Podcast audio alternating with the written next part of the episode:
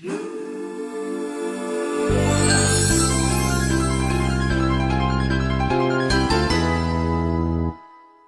criaturas, bienvenidos al primer podcast de Joteando la Omnipotencia.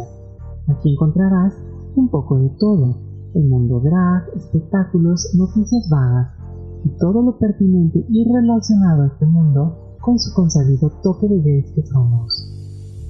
Bueno, comencemos.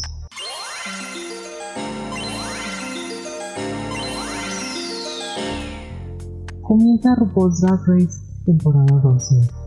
Como vil profecía cumplida, el tiempo se nos ha llegado y por fin comenzó la doceava temporada en que es posiblemente el show drag más famoso del mundo mundial. La temporada 12 de RuPaul's Drag Race dio inicio el 28 de febrero, pero esta vez con un tema muy rojo, blanco y azul a la americana. Por ahí dicen las malas lenguas que es gracias a que este año es año de elecciones por allá. 13 nuevas reinas están dispuestas a pelear por la corona. Los mismos lacos, un año entero de puro maquillaje de Anastasia Beverly Hills, su concebida corona y cetro, y puede que los corazones de unos cuantos fans. Yo pues soy pobre seguramente terminaré esperando a que le pasen un Netflix. Pero bueno, ¿por qué no empezamos con las nuevas participantes de esta doceava temporada? Honestamente pensé que sería una drag mucho más aventurada, algo tipo muy Drácula, una mezcla de Halloween con Club Kid, pero aún así me agrada bastante. Una drag queen muy callada, es originaria de la parte rural de Georgia. Esta reina, como ya mencioné, es fan del horror. Al parecer no tiene una mamá drag, por lo que le tocó arreglárselas a sí misma, aprendiendo por su cuenta cómo se hace todo. Aunque no dudo ni por un segundo que por ahí existe uno que otro tutorial de YouTube involucrado. Esta drag se describe como una verdadera reina del Halloween. Y, aunque a primera vista pareciera que desaparece un poquito en contraste con el resto de las escribentes participantes, es justamente por su imagen y su característica quietud lo que hace que termine resaltando. Brita Filter. Esta reina neoyorquina ya tiene su camino recorrido en la drag, tanto así que tuvo que rechazar unas cuantas peticiones laborales para Dell por tener que filmar la temporada 12. Imagínense, una drag de cálida personalidad que según ella misma cuenta en entrevistas, dejó salir su lado más humano, digamos, lo que podría significar que la veremos en una que otra pelea dentro del show. Una chica grande y al parecer políticamente consciente. Queremos verla triunfada a lo largo del show. Crystal Method, desde ya el nombre te da referencia al tipo de drag que esta reina puede tener. Atuendos muy a lo Kid a lo largo de sus entrevistas, aunque con un look mucho más moderado para las promos.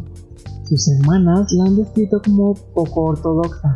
Ella dice que eligió su nombre porque quiere representar a su pequeño pueblo. Esto es en referencia a lo que algunos llaman una epidemia de adicción en los Estados Unidos, pero por supuesto tratando de dar un giro humorístico colorida y llena de brillos, ella es una drag que no se preocupa tanto por verse como una mujer de verdad. Así que veremos cómo le va en esta nueva temporada.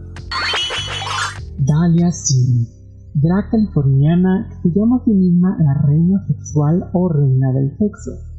Si le encuentran un ligero parecido con Aya, es porque esta reina es parte de su familia, más específicamente su hija. Dalia es una reina que se dedica al burlesque y prácticamente como es casi requerido para este tipo de espectáculo, ella, es de las guapas y lo sabe. Cuenta que al llegar al workroom, las otras drag no le parecieron gran cosa. Menciona, ¿recuerdan cuando Ru dijo me la temporada 11? Justamente en el lifting de Kiki contra Nina. Eso fue lo que pensé. Vamos, no es precisamente una reina de la comedia, pero ella asegura ser muy graciosa y divertida en su propia forma. Gigi Blue.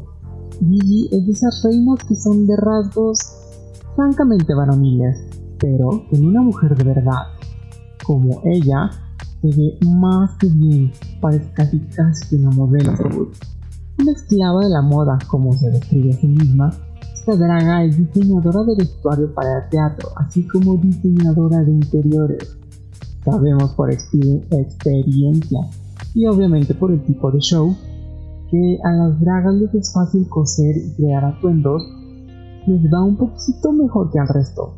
Gigi, que pronuncia así las pies según ella, empezó muy pequeña a hacer drag desde aproximadamente los 15 años, y obvio que desde entonces ya parecía toda una mujer, aunque debido a su corta edad sus padres no sabían que hacía este tipo de actividades.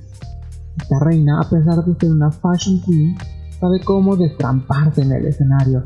Ha declarado en varias entrevistas que llega, hace una pose y se desata. Lo último que quiere ser es considerada como solo una cara bonita.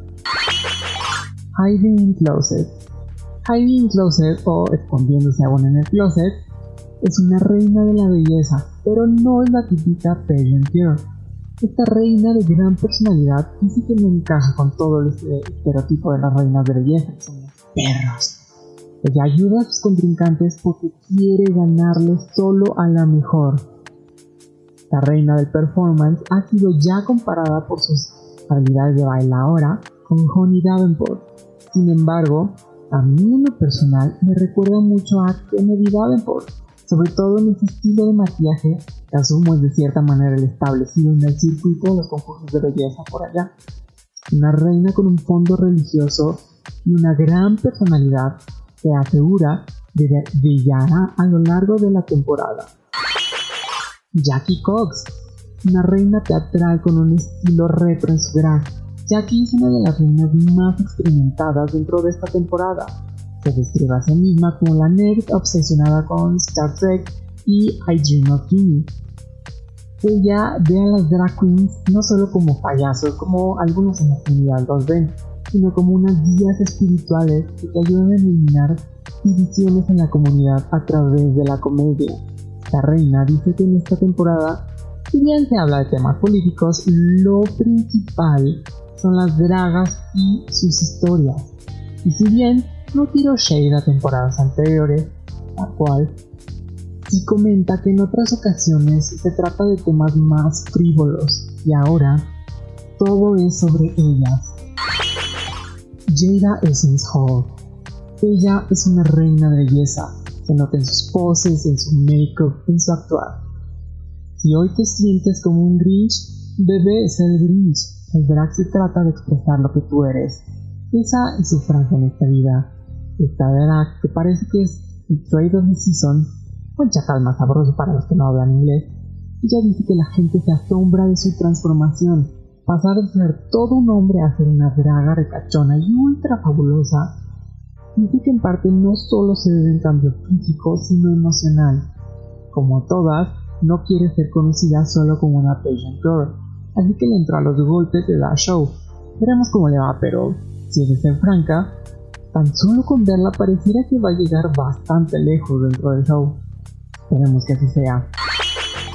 Jan Sport o solo Jan como se quiere nombrar también. A veces pareciera que en este show todo queda en familia. Ella es la, la hija de Alex Michelle, temporada 9. Esta reina ya ha probado las mieles de los reality y al parecer en America's Got Talent, respondiéndole duro y a la yugular a Simon Cowell al recibir una crítica negativa, a pesar de que este incidente pudiera darle una imagen de ser un poco más una perra y asegura que le agrada más la idea de crear lazos con sus hermanas de temporada.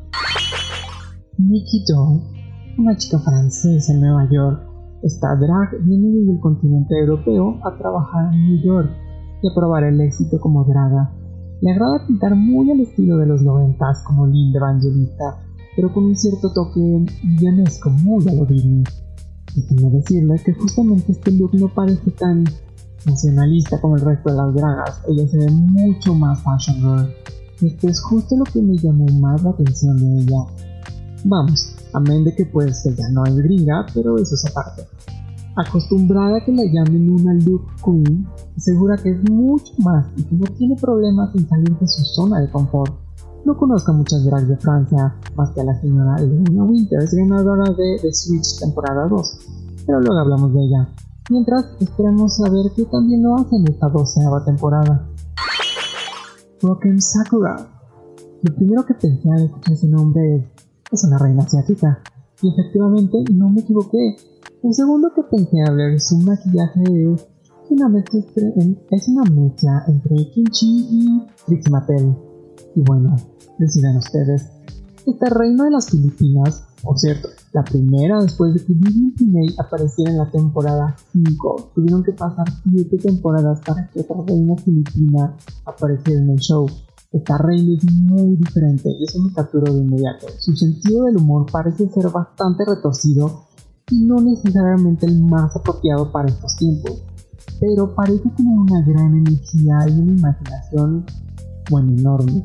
Su estilo de drag está conformado por peinados gigantes, un maquillaje muy al estilo del anime y un vestuario muy de manga, con claras influencias del J-pop y el K-pop o el pop japonés y coreano arruinarían mi drag por un buen espectáculo.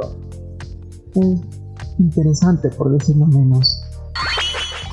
Sherry Pie, una reina socialmente consciente, realiza muchos shows para reunir fondos para la causa LGBT+, pero no se dejen engañar, la reina del estilo reto no es fácil drag, ella hace grandes producciones, una reina del teatro con un look de señor elegante de mucho dinero, de las que te ven muy por arriba del hombro para no molestarse. Asegura va a haber harto drama ella en el show, porque al final son familia y en las familias siempre hay peleas. Widow Bonjour. Me veo como adinerada, pero hablo como de barrio. Ella declara. Básicamente eso podría describirla en su totalidad. La Barbie de talla grande original, como se describe, viene del mundo de los certámenes de belleza, pero no es ajena a la escena club. 10 años ya de trayectoria y una prometedora carrera dentro del rap. La reina viene a dejarlo todo en esta temporada. Yo no me metería conmigo, dice. Por algo, dicen duda. Una fuerte personalidad sin duda, es claro al verla conducirse en sus entrevistas. Mi hermana se ve, pero como el Caguama, el Avi Palchuki, mamá. Ahora nada más falta ver cuándo se le ocurre a Netflix ponerme la nueva temporada. No quiero llegar a la red social y tener que bloquear puro spoiler como quien pasa por el pasillo de perfumería intentando evadir a los vendedores. Y bueno, en otros asuntos, mano, el coronavirus ya llegó a esta gran noticia. Pues nada, a morirnos todos, pues. Así que. Bueno, primero que nada, no hay que caer en pánico Sí es un tema delicado, pero tampoco exageremos con todo. Recomendaciones principales de la OMS, la Organización Mundial de Salud, es lavarse las manos harto bien a lo largo del día. Olvídate de saludar de beso triple a tu madre. Tú ya sabes, como reina divina y de lejitos por si tienes gripa. Y esto es bien importante. No, y reitero, no se toquen la cara. Sé que a lo largo del día va a pasar. Lo hacemos sin darnos cuenta Permitemos en la medida de lo posible tocarnos la cara, pues en las manos tenemos harto germen y al llevarlo al rostro nos podemos contaminar alguna mucosa como la nariz, los ojos, la boca, etc. Limpia y desinfecta constantemente todo. Y vas a toser, y vas a estornudar, hazlo en tu pichi brazo. ¿Qué es eso de querer bañar a todos como bien regadera? No seas cerdo. Si tienes alguna enfermedad respiratoria como gripe, si estás tosiendo mucho, si estornudas mucho, usa un cubrebocas, uno normal para que evites contagiar al otro. Si tú estás sanito y casi casi eres un hijo de Hércules, uy, cuánta salud, compadre, no necesitas cubrebocas, a menos que tengas que lidiar con un infectado.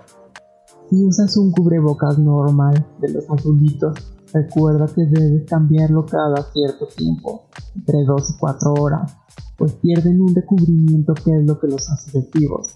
Y tú eres de las cerdas paranoicas que se fueron a comparar un cubrebocas médico de tipo industrial como el N95 del 3M, recuerda que tienes que cambiarlo cada 8 horas. por la misma razón pierden un recubrimiento que los hace efectivos. Si por alguna razón no confías en las autoridades nacionales guíate de medios internacionales para rastrear el progreso de la enfermedad. En Internet hay ya varios mapas interactivos para saber cómo se desarrolla todo.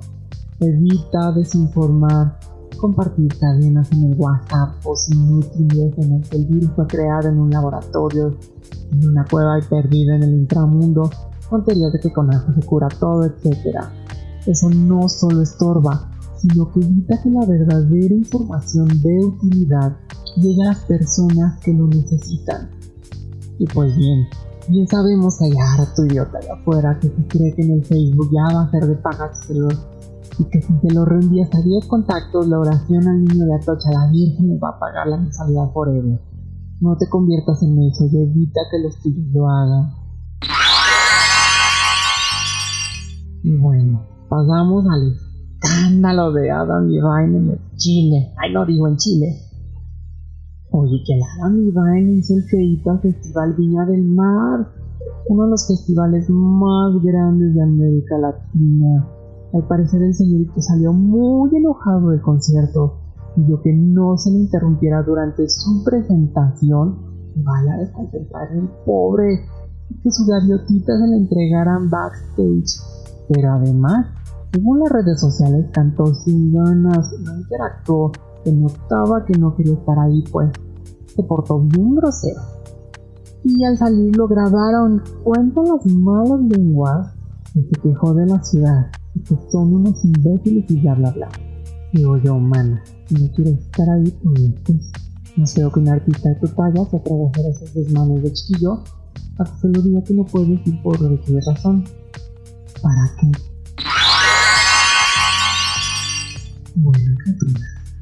Espero que les haya gustado este primer podcast. Lo dejamos cortito porque solo una prueba para ver va. No olvides darle like, suscribirte y estar atento Puede que algún día nos volvamos famosos y ahí sí vas a querer. Bye.